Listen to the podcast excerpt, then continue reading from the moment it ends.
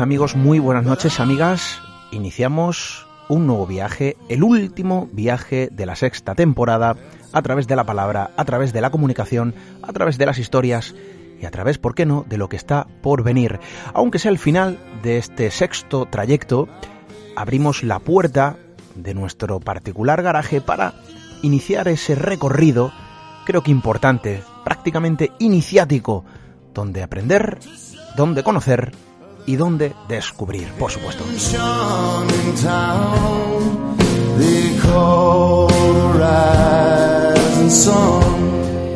Y es que seis temporadas a mí personalmente no se me antojan cortas, no sé a vosotros, espero que tampoco. Nos queda mucho por contar, nos quedan muchos caminos que recorrer, muchos senderos que trazar, pero creo que es importante eh, mirar a lo que está por venir más allá de lo que dejamos atrás, ¿no? Desde luego nuestro agradecimiento siempre presente por habernos acompañado no solo durante este último trayecto, la sexta temporada, sino también a través de seis temporadas de radio para los que eh, lleváis haciéndolo, ¿no?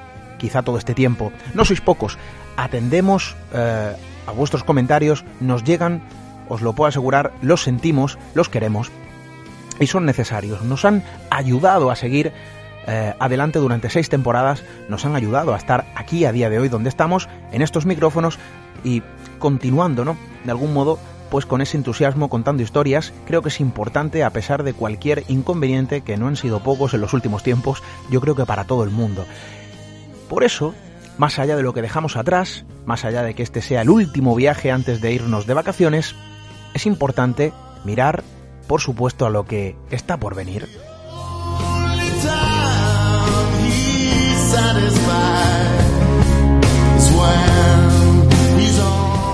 Y vamos a seguir mirando, por supuesto, también a todo lo que nos hacéis llegar, que no es poco. Nuestro correo electrónico radio arroba misteriored.com. Redes sociales, como siempre, tuteladas por nuestra compañera Diana Arbello, ya lo saben, tecleando Misterio Red en Instagram, Twitter, Facebook. Nuestro número de WhatsApp, muy importante, tomen nota, 61771 5353 61771 5353 y por supuesto también a través de ese formulario de contacto, como siempre digo, disponible permanentemente 24 horas al día, 7 días a la semana en misteriored.com.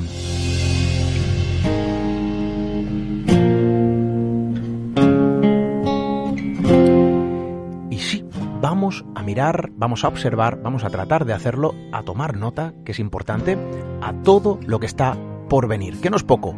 Bienvenidos a Misterio en Red.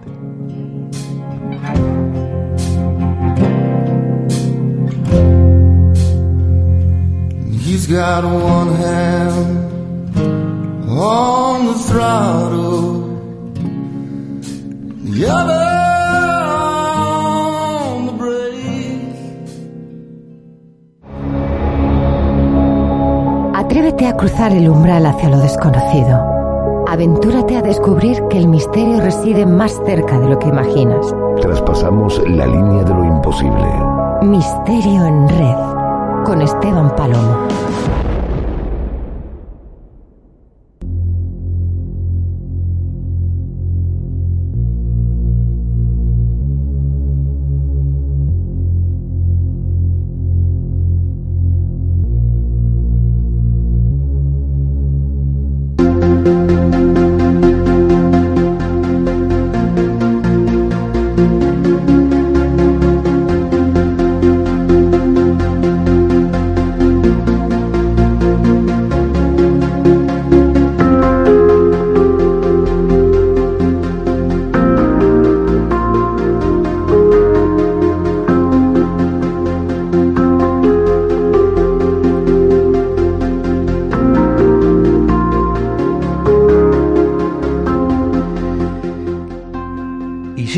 Encontramos en nuestro último trayecto, el último viaje de esta sexta temporada.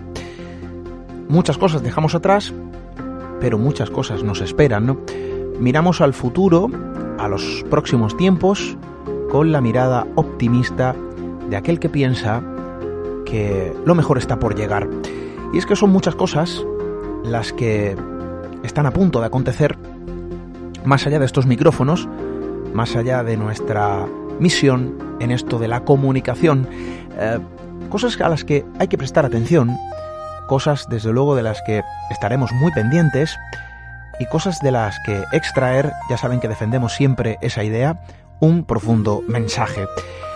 Todos los veranos se, algún modo se aglomeran acontecimientos, es una época especial, es una fecha que a todos nos gusta, o a la gran mayoría, nos vamos, a la gran mayoría eh, de las personas al menos, de vacaciones y desde luego, bueno, al final tenemos algo más de tiempo para nosotros, ¿no? Eh, tiempo para pensar, algunos lo dedican para trabajar en aquello que les gusta, otros para viajar, otros para estar con la familia y algunos para seguir trabajando, incluso para trabajar más todavía. Eh, de algún modo se torna en un tiempo especial en el que hay muchísimas cosas que ocurren a nuestro alrededor y también sobre nuestras cabezas.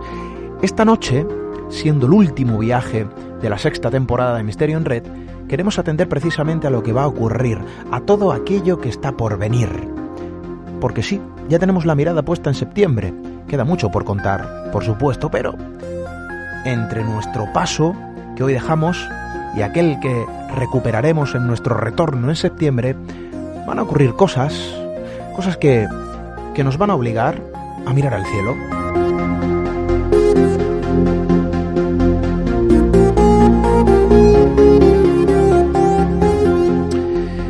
Y es que si de algún lugar se pueden extrapolar tantas ideas, tantos sueños, tantos pensamientos, tantos aprendizajes y tantos anhelos por el ser humano, bueno, pues sin duda alguna se posiciona entre las estrellas. Y es desde allí, en esos fenómenos astronómicos, eh, donde descienden viejas creencias, alimentadas por las culturas más antiguas que poblaron nuestro tiempo, mejor dicho, nuestro mundo, nuestra Tierra, nuestro templo cósmico, y también, de algún modo, eh, a través de las que hemos aprendido a lo largo de ese tiempo. Em, acontecimientos astronómicos que en verano, bueno, pues toman su máximo esplendor, al menos de forma popular. Esta noche aprenderemos también otras cosas.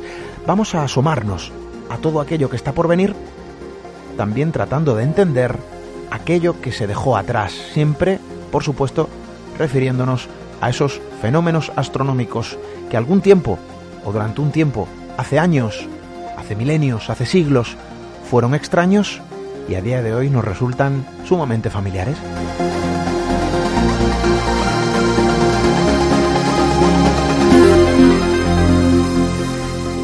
Para hablar de todo ello, en este último viaje de la sexta temporada de Misterio en Red, vamos a tener una voz amiga, un auténtico experto en esto de contar historias astronómicas, en esto de impartir lecciones eh, que se describen más allá de nuestra atmósfera. Yo creo que sobra cualquier presentación. Hoy está con nosotros un auténtico especialista, prehistoriador, divulgador científico, conferenciante, profesor, investigador y astrónomo de Astro Girona. Por supuesto también quien está detrás de toda la maquinaria de telerium.net. ¿A quién me refiero? Bueno, pues nosotros que Rafael Balaguer Rosa. Muy buenas noches, bienvenido Rafael. Buenas noches Esteban, buenas noches amigos, ¿qué tal estáis? Vamos a hablar, vamos a adelantarnos, si te parece Rafael, a esos acontecimientos eh, que van a llegar a lo largo del verano eh, acontecimientos astronómicos, claro, los ojos que hoy miran a esos fenómenos, la visión que hoy se lanza sobre ellos, se hace con un conocimiento empírico que a lo largo de los eh, milenios, siglos y años hemos eh, conseguido alcanzar. No es la misma que antaño, va a resultar un poco interesante, ¿no? Asomar también la mirada al pasado y ver cómo se veía antaño y cómo se observaban o contemplaban estos eh, fenómenos. Pero, como decía, este verano va a ser una especie de cuaderno astronómico donde van a una serie de capítulos que, que bueno, van a resultar más que interesantes, ¿no? Sobre a los que prestar atención de algún modo. Sí, pues tenemos varias citas astronómicas, por supuesto. Además, el verano, pues evidentemente es quizá la época del año más agradecida para observar los cielos eh, nocturnos con una temperatura muy agradable. Aunque tengo que decir como astrónomo que, para mí, pues es mucho más interesante el cielo del invierno. Lo que ocurre que, claro, tenemos unas temperaturas bastante imposibles, pero tenemos uh, más horas de noche en el invierno, por lo tanto para los astrónomos pues eso nos interesa bastante y además pues eh, tenemos la atmósfera que está mucho más estable en invierno que en verano, porque en verano durante el día hay mucha insolación, entonces el aire caliente asciende y eso provoca una turbulencia atmosférica que lo que nos, introduce es toda una serie de vibraciones anómalas en cualquier objeto astronómico que estemos observando con los telescopios. Así que, aunque es muy bonito observar el cielo en verano por esa comodidad quizá, es mucho más interesante el cielo, el cielo del invierno, pero aún así cada época del año tiene sus constelaciones características, tiene sus objetos para observar tanto a simple vista como por supuesto con prismáticos, telescopios y, claro, también los grandes fenómenos que como tú bien decías llaman la atención de todo el mundo y captan esa imaginación desde el principio de los tiempos. Bueno, la, primera cita que yo recomendaría, que será difícil de observar, Mm, sería un eclipse penumbral de luna que tendremos el día 5 de julio, esto es ya mismo, ya mismo. Pero la luna va a salir ya pues eclipsada, además un eclipse penumbral pues no es tan espectacular como uno total, ¿de acuerdo? Esto que, la gente ya lo tenga claro, que no, no se va a volver la luna roja, no vamos a tener ese grandioso espectáculo porque, digamos, digo, es, es prácticamente al amanecer y la luna pues no nos favorece en esta, en esta ocasión. Pero así es un reto interesante, sobre todo a quien le guste la astrofotografía, intentar captar cómo esa, esa penumbra de la Tierra pues se come un poquito de nuestra querida luna, ¿no? Que precisamente los eclipses de luna y los eclipses de sol, como no, pues han sido desde siempre un fenómeno muy, muy misterioso y que desde luego pues tenía relación con, con las divinidades y con episodios violentos según en qué, en qué mitología. Por ejemplo, en las mitologías centroamericanas, pues era Quetzalcóatl, una gran serpiente emplumada, este dios que se comía el sol y por eso, pues, en, en distintas culturas se hacían sacrificios humanos para pagar esa, esa, esa ira de los dioses, ¿no? Que se, que se que devoraban al sol. Pero en otro lugar del mundo, por ejemplo, ahora recuerdo las mitologías de las comunidades inuit, ¿no? En las latitudes más nórdicas, pues ahí mm, el juego entre el sol y la luna que produce los eclipses y esa pérdida de luz, esa tonalidad rojiza de la luna, pues tiene que ver incluso con episodios de violencia sexual, violaciones entre estos hermanos cósmicos. Así que Esteban, ya ves que mm, la imaginación pues siempre, siempre ha, ha, tenido el cielo como un terreno abonado para el cual pues tejer toda una serie de leyendas que al final están en la base de nuestra cultura. Se podría decir, Rafael, que eh, de algún modo los fenómenos atmosféricos o, vamos a decir en este caso, astronómicos, eh, sirvieron de preludio en muchas ocasiones para muchas culturas eh, de que algo iba a suceder, eh, casi como el adelanto, como el anuncio, ¿no?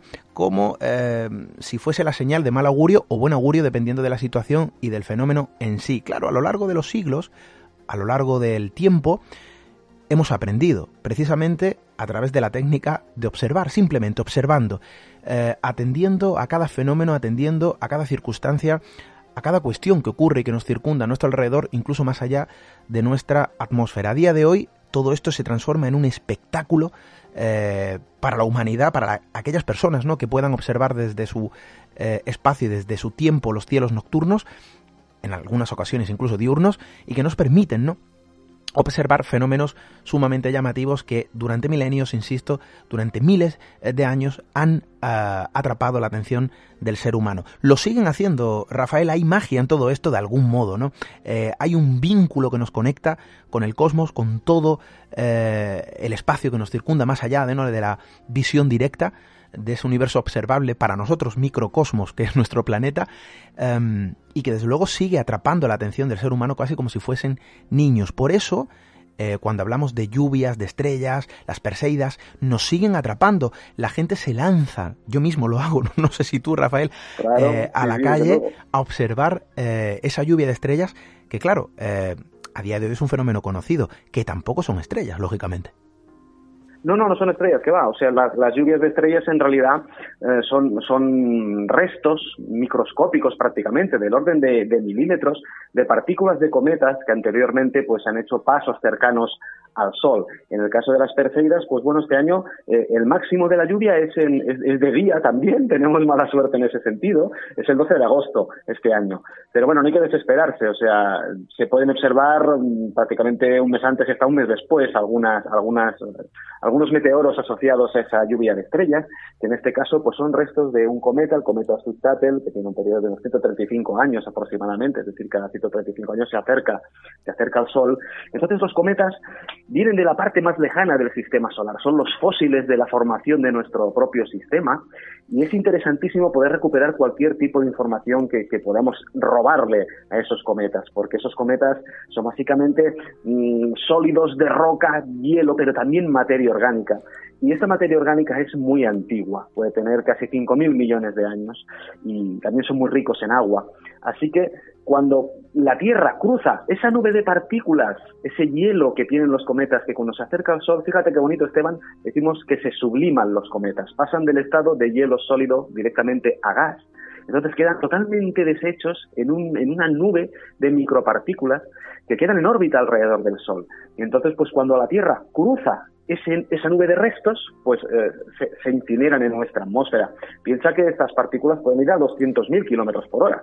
Así que eh, imagínate. Entonces se produce eso que llamamos las lluvias de estrellas, que en realidad son meteoros. Estas partículas, cuando están en el espacio, las llamamos meteoroides. Cuando se queman en nuestra atmósfera y vemos esas trazas luminosas tan preciosas, pues las llamamos ah, meteoros. Y si alguna es suficientemente para sobrevivir ese viaje a través de nuestra atmósfera y llega a caer a, la Tierra, la podemos recuperar en el suelo, eso sería un meteorito. Entonces es interesante no confundir la terminología, porque a veces en estos episodios de lluvia de estrellas se oye, pues lluvia de meteoritos. Oye, ya me gustaría a mí, porque oye, estaría encantado que cayera más de un meteorito cerca, ¿no? Pero no, es una lluvia de meteoros o lluvia de estrellas, son restos de cometas, es fascinante.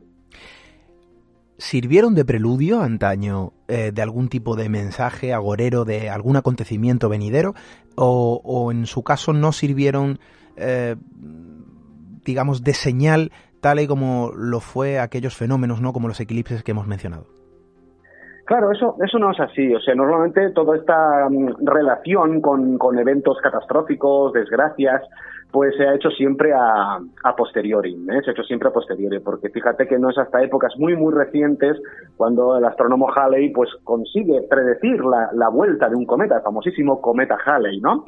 Que finalmente pues podemos ver en, múltiples obras de arte, tapiz de valle medieval, asociada a las derrotas pues medievales entre las guerras eh, con, Bretaña, Francia, eh, este, tipo de, desastres, incluso también asociado pues al desastre de las culturas eh, mesoamericanas con, con, la llegada de los colonizadores europeos también, ¿no?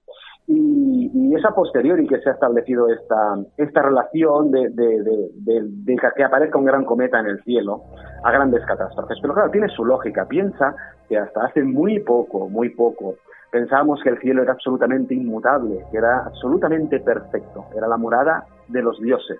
Entonces todo sería unos ciclos muy claros, muy definidos, y todo lo que rompía esa ciclicidad perfecta, armoniosa, era considerada pues eh, un signo de mal agüero. Por eso, claro, en el cielo, perfectamente pues catalogado con esos planetas que se movían pues en el cielo en unas órbitas ya conocidas desde antaño, pues cuando irrumpía una estrella nueva moviéndose velozmente de día en día, sin previo aviso, además con un brillo descomunal, pues claro, mm, la gente tenía miedo, tenía auténtico terror, auténtico terror. Piensa que, claro, eh, ahora tenemos una contaminación lumínica que prácticamente podríamos decir que ha asesinado el cielo nocturno, pero hasta hace muy poco eso no era así.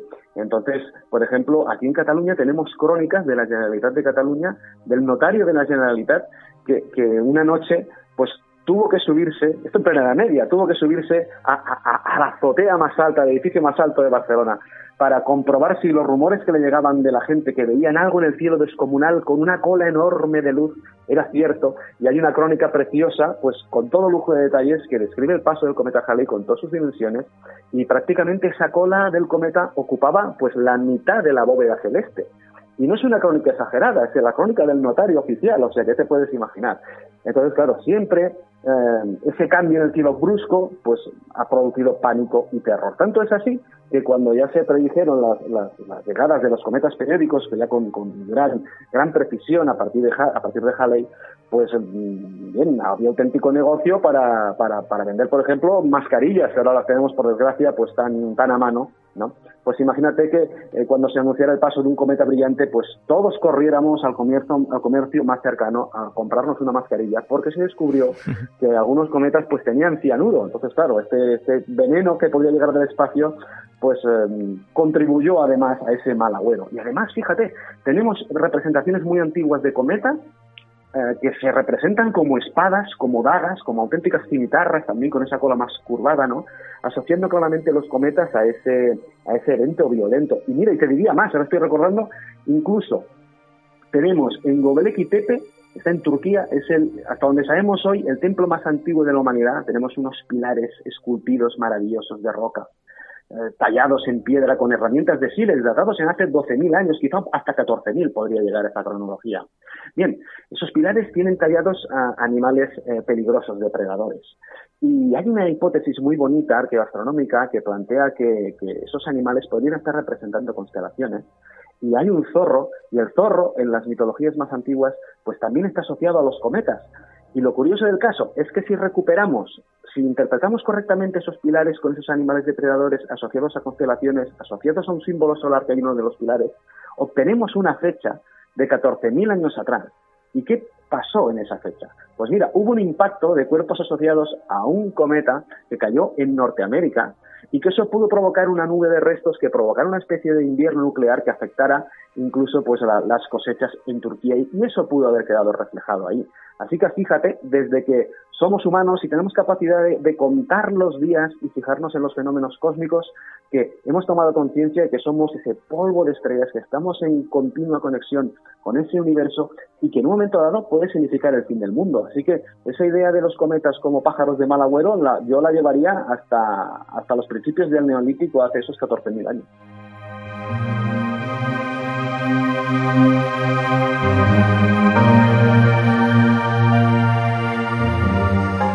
Grandes lecciones eh, que aprender a través de las estrellas, a través de la historia, a través del ser humano que sigue evolucionando. Creemos en ocasiones que lo sabemos todo y nos queda mucho eh, de lo que aprender y mucho que saber, mucho que conocer y desde luego también muchísimo que descubrir. Esta noche con nosotros Rafael eh, Balaguer que nos está contando qué es lo que va a ocurrir en nuestros cielos a lo largo de este próximo verano, este verano en el que ya estamos inmersos. Em, es importante, ¿no? Adelantarnos a las páginas astronómicas de aquello que está por venir. Vamos a mirar al cielo y creo que los fotógrafos en este sentido eh, van a tener más que un evento, ¿no? Que poder captar con sus objetivos y creo que es importante conocerlo a modo de índice. Insisto, Rafael, más cosas que van a ocurrir en los cielos durante este verano. Bien, pues eh, algo precioso. Mira, vamos a tener la suerte de poder disfrutar como, como, como enanos directamente, ¿no? Va a ser alucinante. Mira, tenemos eh, prácticamente durante todo el verano, todas las noches, dominando el cielo nocturno, dos planetas preciosos, Júpiter y Saturno. Seguramente al que le guste observar el cielo por la noche ya habrá reparado en ellos que brillan muchísimo. Si miras hacia el sur, pues los vas a ver muy fácilmente. Van a dominar la noche todos estos, todos estos meses de verano. El gran Júpiter, el planeta más grande del sistema solar, y el precioso Saturno, que es la joya de la corona de nuestro sistema con sus, con sus majestuosísimos anillos. ¿no? Además, eh, eh, van a estar muy juntos en el cielo, o sea, es inconfundible. Vamos a ver, Júpiter, es muy fácil, mirar al sur a simple vista, lo que más brilla va a ser, va a ser Júpiter. Luego vamos a tener a su izquierda, muy cerquita, otro punto brillante, Saturno. A ellos se les va a unir Marte, también, así que vamos a poder disfrutar de estos tres planetas maravillosos, Júpiter y Saturno en una buena posición para la observación. Y además, eh, no hace falta tener telescopio para disfrutarlos, porque, por ejemplo, con unos sencillos prismáticos, si nos den ocho aumentos, 10 aumentos, pues si los colocamos sobre un trípode, o si no tenemos un trípode, pues oye, sobre los hombros de nuestra compañera, nuestro compañero, nuestro primo, ¿no? Cualquier amigo con el que estemos observando encima de un coche. Si ponemos unos sencillos prismáticos un poco fijos para que no nos moleste nuestra propia vibración, en Júpiter vamos a ser capaces de ver los cuatro satélites que ya descubrió Galileo Galilei en ese primer prácticamente uso astronómico científico del telescopio. Así que es una observación interesante. Saturno no le vamos a ver los anillos con esos prismáticos de tan poco aumento, pero con unos uh, prismáticos que nos den hasta 20 aumentos ya vamos a poder ver ese anillo de Saturno. Y con unos prismáticos de 10, 15 aumentos no le vamos a ver el anillo, pero vamos a ver que Saturno le pasa algo, vamos a ver que, ah, que no es redondo del todo, y ese que no es redondo del todo es que estamos intuyendo ya los anillos allí. Eh, hay gente que cuando cuento esto no se lo cree, pero bueno, tan fácil como coger unos prismáticos que tengáis en casa e intentarlo. Pensar una cosa, el telescopio que, hizo Galileo Galilei, pues mm, daba eso, entre 8 y 10 aumentos nada más. Así que mm, yo a veces pienso en Galileo, ¿no? Tuviera los telescopios que tenemos hoy en día, el acceso a las cámaras tan sensibles, a nuestra tecnología, ¿qué no descubriría un genio como, como Galileo, ¿no? ¿Qué, ¿Qué no descubrirían los grandes genios de la antigüedad? Porque claro, todo esto ahora lo, vemos como muy fácil, ¿no? El eclipse ocurrirá a tal día, a tal hora, y tú observas y eso ocurre. Pero claro, eso es fruto de miles y miles de años de conocimiento acumulado de generación en generación. Siempre vamos a hombros de gigantes, esos gigantes que han observado más allá del horizonte, más allá de nuestros cielos, intentando desentrañar esos movimientos cósmicos prácticamente inmutables y prácticamente insondables. Por eso la astronomía pues es, es una ciencia tan bonita ¿no? y que nos, nos, da un baño de humildad a los humanos, que a veces pensamos que lo podemos todo y, quedamos siempre empequeñecidos cuando vemos eh, esas, esas maravillas en el cielo. Así que sin duda, Saturno y Júpiter este verano dominando el cielo con Marte. Tendremos un par de conjunciones además con la Luna, es decir, tendremos muy juntos en el cielo Júpiter, Saturno, y la Luna y, realmente mm, eso va a valer muchísimo la pena de fotografiar y observar mm, directamente sin, sin, mayores sin mayores complicaciones. Luego también, hablando de Marte y la Luna, pues tendremos una ocultación de Marte por la Luna el día 6 de septiembre. Eso ya será más para, para, para aficionados que ya dispongan de telescopio y lo puedan registrar. Precisamente hace nada, el día, el día 19, pues eh, de junio tuvimos una ocultación de, Venus por la Luna y fue muy interesante de seguir. Era a pleno día, pero fue un reto observacional y, realmente siempre es espectacular ver cómo un planeta desaparece por, un extremo de la Luna y luego vuelve a reaparecer por el otro. ¿no? Cuando eso ocurre con Saturno, pues es maravilloso porque ves, ves jugar los anillos con el relieve lunar y es una imagen que no se olvida jamás, desde luego.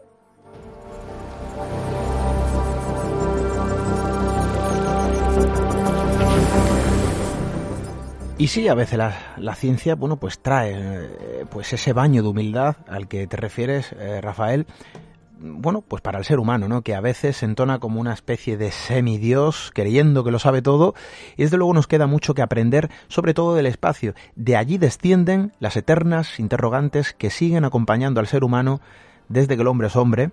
Hay muchas de ellas que siguen sin resolver y muchas personas, no pocos expertos, que siguen tratando de desen vamos a decir así, los grandes enigmas del universo. Y quizá a lo mejor es uno de los grandes retos, ¿no? Para el ser humano.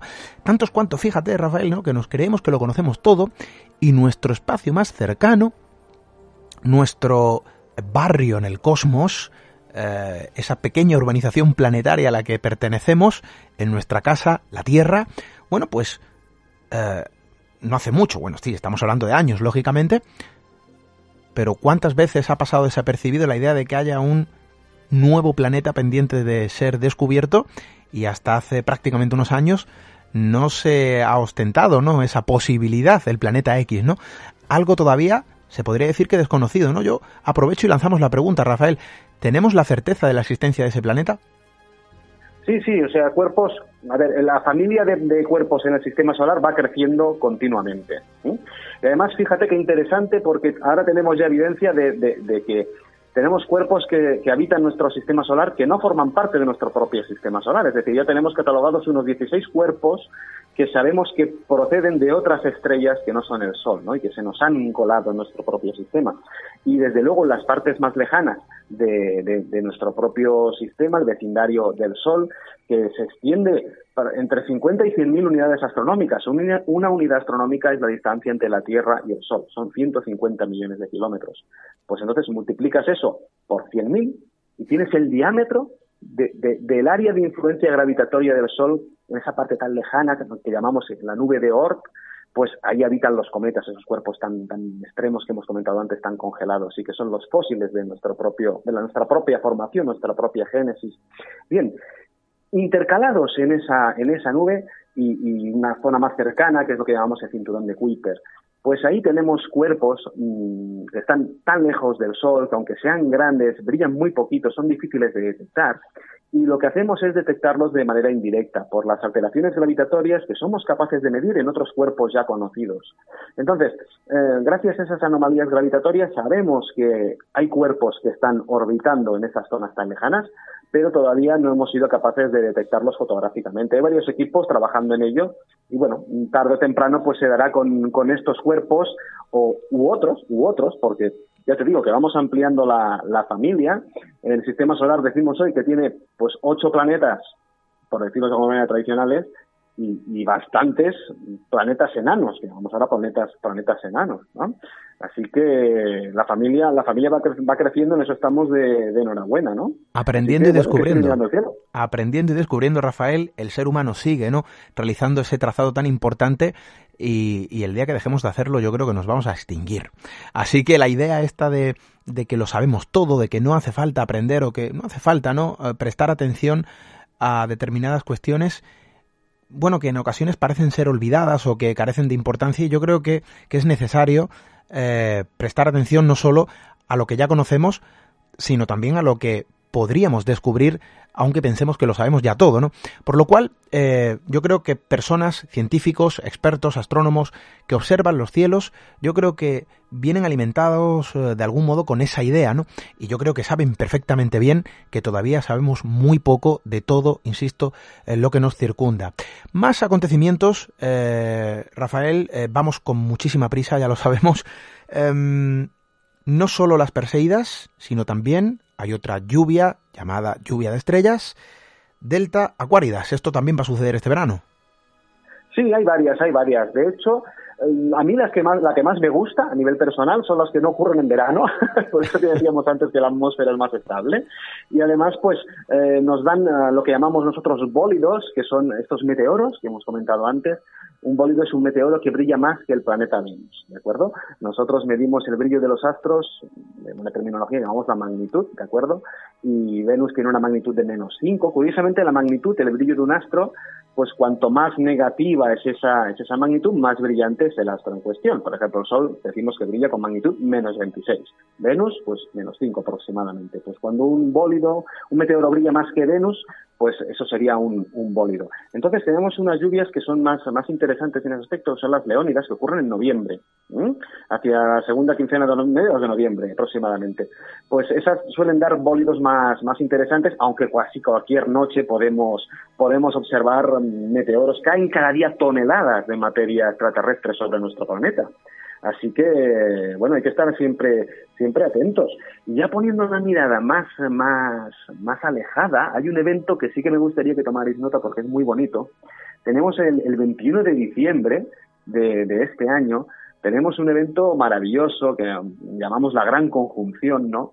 Y es que se van a acercar tanto los planetas Júpiter y Saturno que, que, prácticamente a simple vista no los vamos a poder distinguir, va a aparecer como un único punto enorme de luz en el cielo, pero si ya lo observamos con telescopio, pues con cualquier ocular que pongamos en un telescopio bien sencillo, unos prismáticos que comentábamos antes, va a ser magnífico, porque vamos a poder ver Júpiter con esos satélites de Galileo Galilei, las bandas de su atmósfera, y también pues Saturno con sus anillos, su satélite principal enorme, Titán, todos juntos en un una pequeña fracción insignificante de cielo y eso va a ser un espectáculo maravilloso. El satélite de, Saturno Titán, por cierto, en el que sospechamos que puede haber vida. Siempre que hablamos de vida vamos a hablar de vida microscópica, bacterias, microbios, pero muy prometedor el sistema de Saturno para la búsqueda de vida fuera de la Tierra. Así que esa será, esa será la siguiente gran revolución en la astronomía, la confirmación de la existencia de vida fuera de nuestro planeta.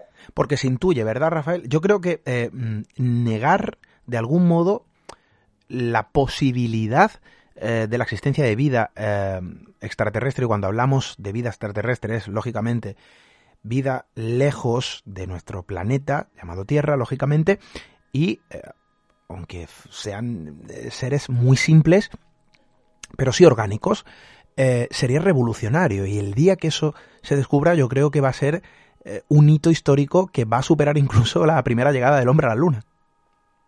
Sí, sí, desde luego va a cambiar, va a cambiar el paradigma, que ya va siendo hora además, yo creo que le, queda muy poquito ¿eh? a, esta, a, esta gran, a esta gran noticia, porque cada vez tenemos más indicios que la vida, pues como decía en la película Jurassic Park, ¿no? La vida se abre camino, ¿no? Yo siempre digo, la vida es ubicua, es decir, va a estar en cualquier lugar del universo. De hecho, para la vida no, no, no es necesario ni siquiera que tengamos agua presente, no es necesario para la materia orgánica habitar en mundos rocosos, nada de eso es necesario, tenemos que cambiar el paradigma. Entonces la vida va a ser ubicua, va a estar en cualquier lugar. Además, siempre va a ser lo que llamamos un epifenómeno. ¿Qué significa eso? Significa que la vida será un fenómeno al cual no le queda otro remedio que suceder en cuanto se den las condiciones favorables para ello. ¿no?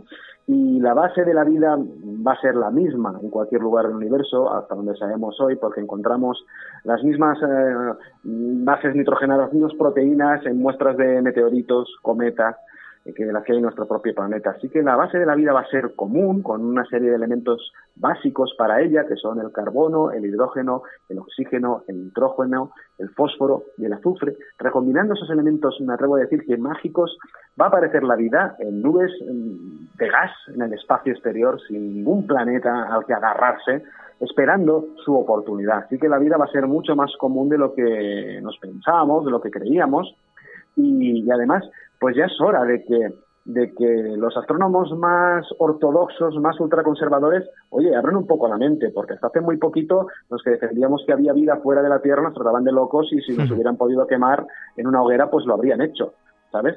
Yo siempre me refiero a ellos, ¿no? Cuando polemizamos, de manera cariñosa, por supuesto, pero um, diciéndoles que, oye, que vosotros habríais quemado a Darwin, ¿eh? ¿Sabes? O sea que, a ver, un poquito de atención, hay que, como tú decías, aprender y observar, y observar y ver la evidencia. De hecho, el cambio de paradigma es tan fuerte que, que, ahora ya hay pocos astrónomos, pocos científicos que se atrevan a negar que habrá vida fuera de la Tierra. Y de hecho, fíjate, las nuevas investigaciones, los nuevos estudios que se están realizando para intentar intuir de manera probabilística el número de civilizaciones que podríamos tener en nuestra galaxia, por ejemplo, pues eh, como, como número pesimista de civilizaciones, em, ya no solo formas de vida, sino civilizaciones tecnológicas con capacidad de comunicación, como la nuestra, pues siendo muy pesimistas ese número asciende a 36 civilizaciones solo en nuestra galaxia, la Vía Láctea, pero siendo pesimistas, ¿vale?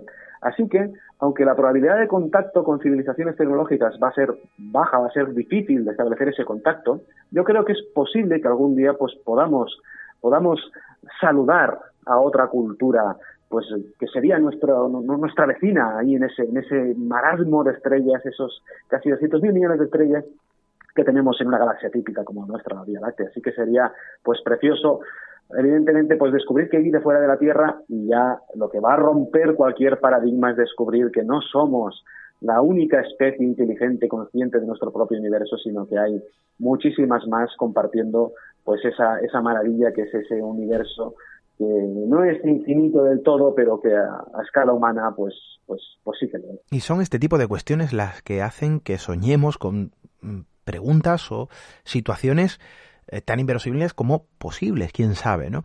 Eh, se me venía a la mente mientras escuchaba atentamente, casi como el niño que escucha un cuento, porque desde luego hablamos de una ensoñación eh, practicada por el ser humano durante miles de años y que sigue siendo algo vivo en la mente colectiva del ser humano, casi como uno de los grandes anhelos, ¿verdad? y si hubiese civilizaciones que quizá a lo mejor nosotros por nuestra posición se nos antoja complicado y por nuestra limitada tecnología en establecer contacto eh, con nuestros hermanos posibles, quién sabe, hermanos cósmicos, sin embargo, quién sabe, ¿no? Si hay civilizaciones que a lo mejor por su posición están más cercanas, por su tecnología se les permite y ya han establecido comunicación. Oye, hay tantas preguntas en todo esto, eh, tantas como quizá a lo mejor esa tan eh, comentada por científicos, como bien comentabas, ortodoxos, ¿no? ¿Y si somos los únicos? Qué triste también y qué desolador, ¿no? ¿Y si somos los únicos en el cosmos, en todo el universo, eh, con conciencia, ¿no?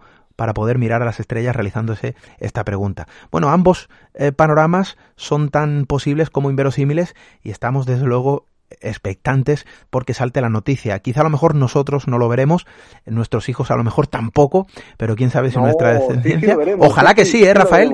Ojalá que sí, ¿eh? Estás tirando alto, estás ojalá que sí. Ojalá que sí, ojalá que sí. Bueno, pues eh, esa es la esperanza también que arrojamos por esos eh, eh, comentarios que lanzamos al principio, acontecimientos que están por venir. Bueno, pues Rafa, nuestro amigo Rafael Balaguer, nos está contando que es posible que esto lo veamos en vida, ojalá que sí, ¿no?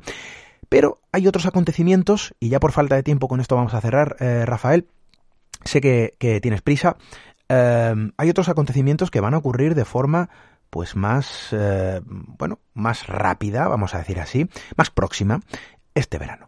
Vamos a cerrar el círculo de esta agenda. Eh, ¿Qué más vamos a poder contemplar en los cielos a lo largo de, este verano, ¿no? en el que ya estamos inmersos? Sí, pues yo me quedaría con estos como os comentado, ¿eh? porque básicamente eh, nos perdemos este año los eclipses solares, nos perdemos, bueno, tuvimos un eclipse pues interesante a principios de año, pero en verano lo que vamos a tener sobre todo es esa gran, ese gran dominio del cielo de, Júpiter, de Júpiter y Saturno, ¿eh? Y cuando se nos, se nos ponga la luna junto a ellos va a ser una imagen absolutamente inolvidable, inolvidable. Y por supuesto pues la lluvia de de las Perseidas, que siempre es una cita para todos los amantes del cielo nocturno, pues que por eso, pues sencillamente para disfrutarla no, no, hay, no hace falta ningún equipo, simplemente buscar un lugar lo más oscuro posible, poner pues una toalla en el campo, en la montaña, abrigarse un poquito según en la zona en la que estemos, ¿no? Con, por la noche la humedad del verano puede ser bastante traicionera y, dejarnos sorprender por esas partículas del cometa Swift-Tuttle que van que van a iluminar nuestro cielo y nos van a, dar muchísima muchísima alegría cuando las veamos y los más románticos pues pueden incluso eh, formular algún deseo, ¿no? Que eso siempre pues sea se ha, hecho y, realmente pues es una prueba más de lo que nos fascina el cielo y de lo que nos emociona, porque al final la astronomía es algo que nos reconecta con nuestra memoria de especie, ese, ese primate consciente de sí mismo, consciente del universo y que cuando mira al cielo de forma intuitiva sabe que está escrutando su propio origen. Y eso es maravilloso y es absolutamente emocionante.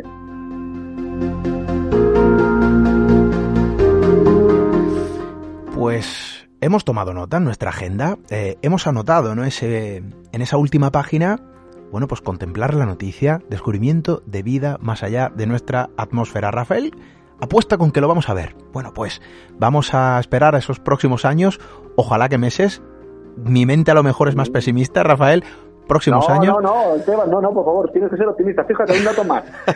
tenemos, tenemos una misión en Marte, se llama Misión Gaia, ¿vale? Operada, pues sobre todo por la Agencia Espacial Europea. Está haciendo un mapa de altísima precisión de nuestra galaxia, Vía Láctea, y, y, los cálculos apuntan a que solo en nuestra galaxia podría haber 25 millones de planetas muy similares a la Tierra. Tremendo. Vale. Muy similares a la Tierra.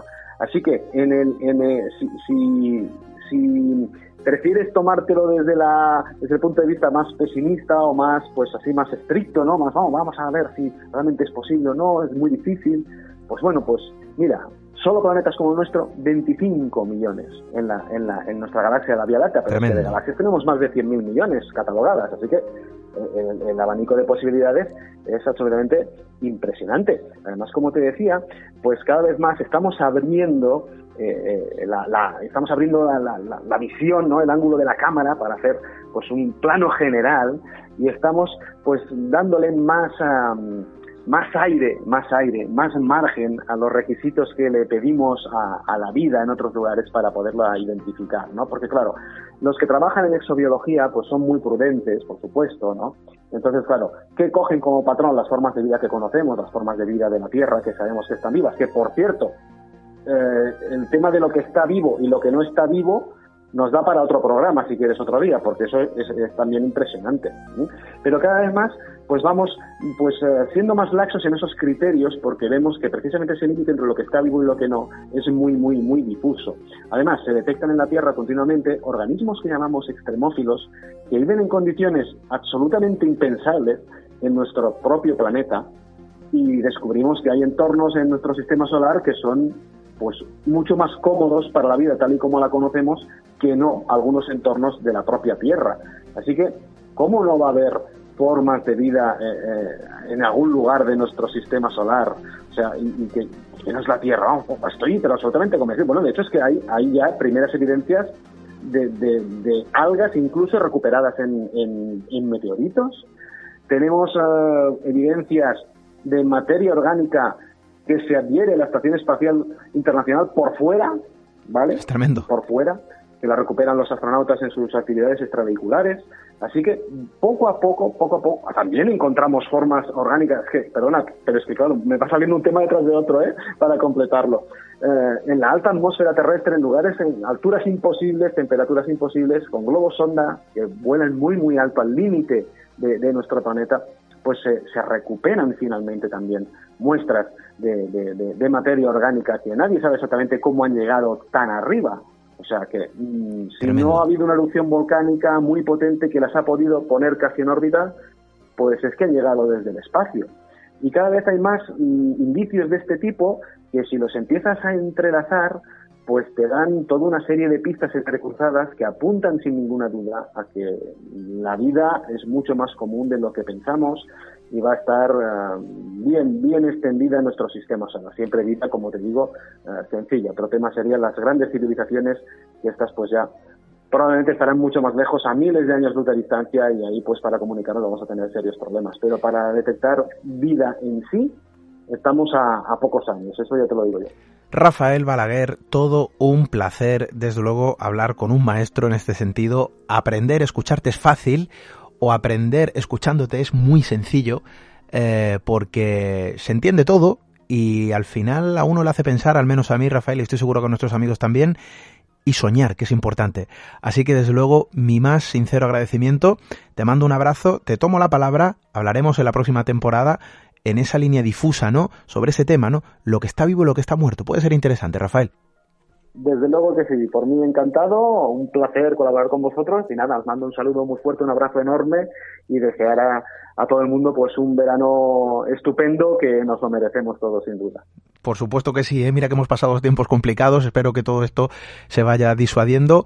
Vamos a lanzar también la esperanza sobre eh, que mejore la situación, ya estamos en ello, así que desde aquí también te mandamos que pases un buen verano, un fuerte abrazo Rafael, hablamos la próxima temporada, muchísimas gracias. A vosotros, un abrazo enorme.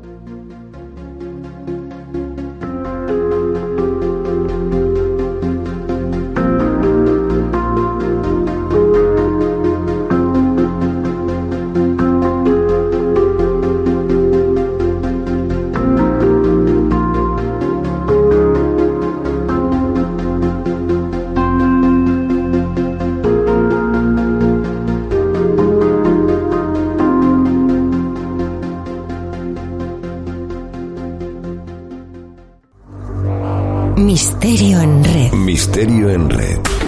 Con Esteban Palomo.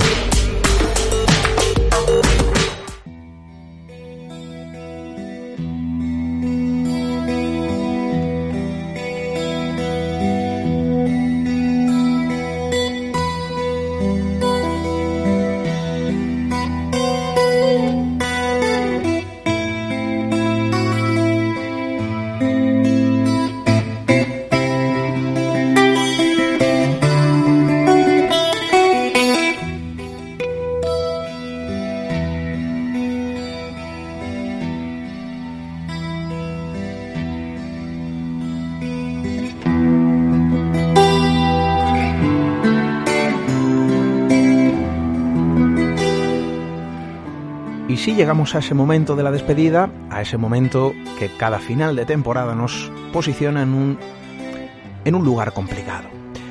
Porque aunque estemos con ganas de irnos de vacaciones, y es normal, aunque tengamos ganas de descansar, aunque tengamos ganas de tener un poquito más de tiempo para otras cosas también verdaderamente importantes, como la familia, como los amigos, como aprender y descubrir por otros territorios, ¿no? Más allá de la, de la palabra, bueno, pero también, pese a esas ganas, lógicamente, pues también persisten las ganas de seguir contando historias, las ganas de seguir gozando y disfrutando con vuestra compañía.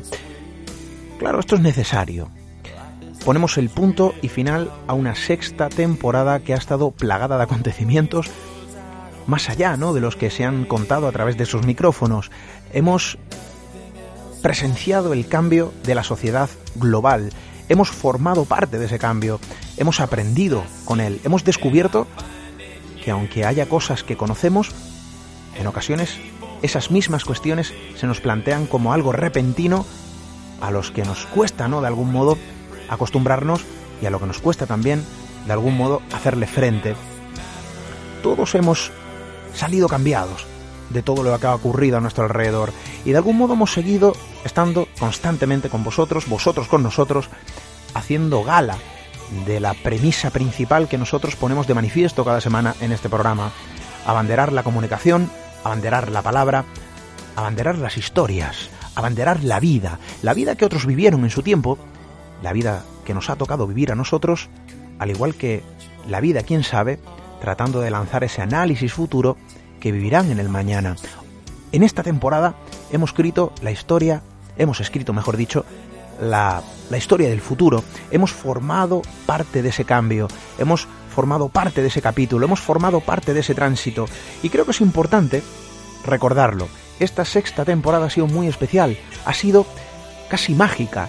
Hemos continuado pese a cualquier, bueno, inconveniente. Las piedras en el camino han sido numerosas, las adversidades, desde luego, no han sido pocas, y nos hemos enfrentado a ellas. Nos hemos enfrentado nosotros, desde aquí, el equipo que humildemente conforma este programa, y os habéis enfrentado vosotros desde ahí, queriendo desconectar cada semana, conectando con nosotros, nosotros conectando con vosotros, tratando de mirar hacia otro lado, de ver la cara B de lo que está ocurriendo a nuestro alrededor, de ver la cara B de muchas cosas que sucedieron y se olvidaron, de ver la cara B de lo que posiblemente pueda ocurrir en el mañana, tratar de aprender de esas páginas, de las letras pequeñas que no se ven a simple vista, y creo que esa misión la hemos cumplido a la perfección, gracias a vosotros, desde luego, gracias a tantos amigos que han pasado por estos micrófonos. Hemos tenido nuestras complicaciones, ya saben ustedes que en la última etapa, por ese confinamiento que nos ha mantenido en casa, incluso este último programa lo estamos grabando desde casa, y, y hemos tenido complicaciones. Desde luego las disculpas eh, han sido constantes. Tenemos que pedir perdón por todos los fallos técnicos que hemos tenido de conexión, con fallos de telefónicos, interferencias, sonidos que se cuelan. Estamos en casa. Humildemente hemos podido, bueno, posicionar un humilde estudio en un pequeño rincón con el que continuar con nuestra misión. Y creo que eso es lo importante de todo esto. Nada nos ha frenado, ni a vosotros ni a nosotros. Cada siete días hemos estado perennes, eternos siempre atentos a la llamada, a ese tambor, a ese aullido que nos precede. Y hemos estado ahí, comunicando, encendiendo la hoguera de la radio, encendiendo la hoguera de la palabra, haciendo gala a ese valor humano. Y creo que es importante recordarlo. Yo me quedo con eso. Ha sido una gran temporada, plagada de adversidades, pero también, si lo miramos desde otra perspectiva, plagada de triunfo.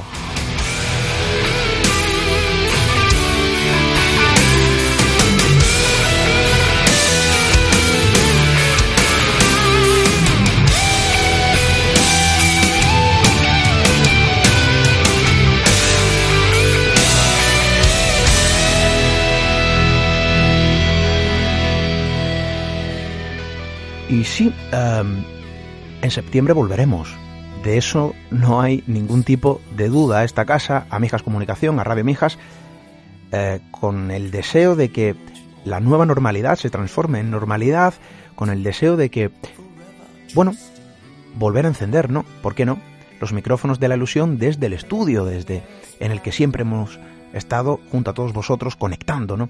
Gracias a ese puente que establecemos entre nosotros. Bien, pues Sí, vamos a regresar, por supuesto, sí.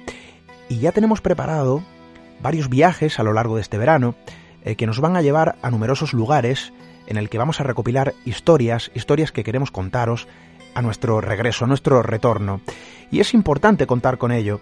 Creo que el verano sirve para muchas más cuestiones que para divertirse, que también, y es importante, creo que el verano sirve para muchas más cosas eh, que para dedicar el tiempo, ¿no? Al ocio, que también y al disfrute, por supuesto, y habrá que hacerlo, y a la familia porque es necesario. Pero hay que contar también con ese factor.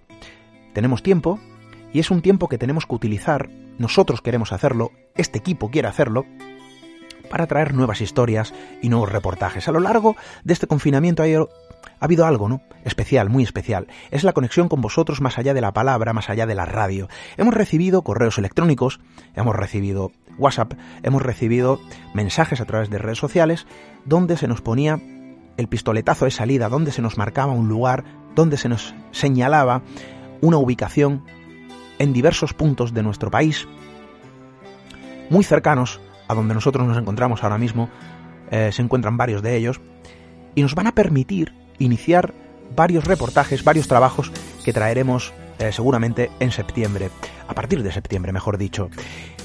Y esto es la magia de todo esto. La sexta eh, temporada se acaba, pero el entusiasmo, las ganas de este equipo continúan. Queremos regresar, queremos continuar con todos vosotros. Y quizá en estas líneas, eh, que ahora mismo se describen a través de este micrófono, pues vengan también varias pistas. Y es que este verano queremos seguir conectados, por supuesto. Eh, nuestra intención, seguir contando historias de una forma distinta, de una forma diferente, esperando, aguardando, desde luego, la séptima temporada, el inicio, nuestro retorno.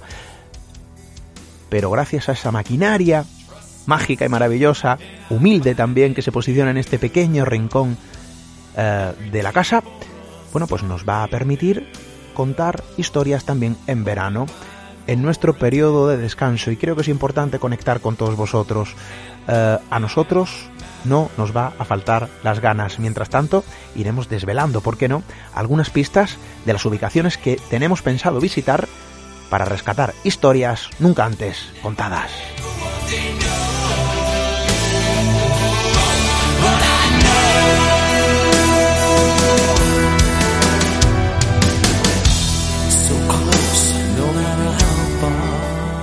Y por supuesto, por supuesto, eh, nuestro agradecimiento a todos vosotros, insisto, es eterno. Gracias por acompañarnos durante esta sexta temporada, gracias por acompañarnos desde el inicio de nuestro periplo, eh, gracias a todas las voces que han pasado por estos micrófonos, a los compañeros, a los invitados, a los amigos que han querido, bueno, pues compartir, ¿no? ¿Por qué no? Su tiempo con nosotros, con vosotros, para aprender, para conocer, para descubrir, ya lo saben. Gracias a nuestra casa, a Radio Mijas, a Mijas Comunicación, a nuestro hermano en prensa, el Mija Semanal, a los compañeros eh, de este equipo, a Diana Arbello, por supuesto, a nuestro amigo y queridísimo Félix Ruiz, eh, a nuestro amigo Marcelo, que siempre también está en la sombra, ¿no? Pero haciendo de todo. Eh, gracias a todos vosotros, insisto, y gracias a todas y cada una de las personas que han puesto su granito de arena para que Misterio en Red llegue a su sexta temporada, em, pese a cualquier dificultad. Gracias desde luego a todas esas personas que han empujado el carro en el que estamos. Y desde luego mi agradecimiento es eterno para todos vosotros y para todos ellos.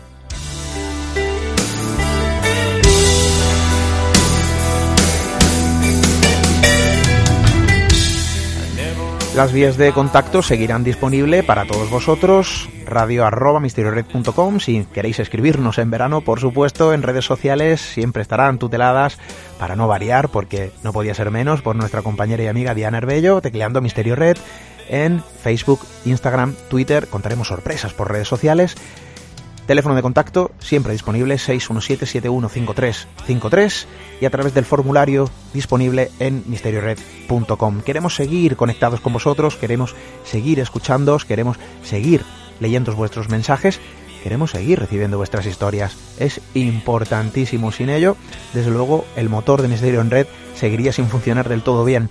O no funcionaría, mejor dicho, del todo bien, porque gracias a vosotros esto funciona. Hemos solteado todos los eh, inconvenientes de esta sexta temporada y estoy seguro que cualquier eh, frente que se nos abra en el futuro, pues no podrá detener nuestro camino.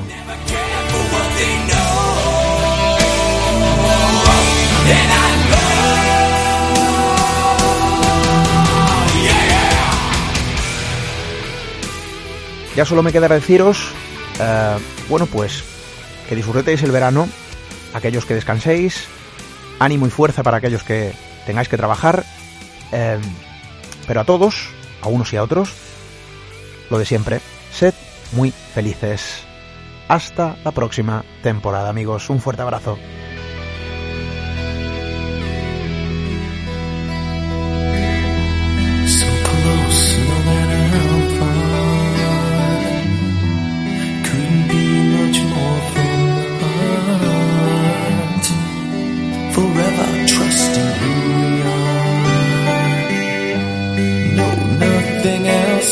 Amen.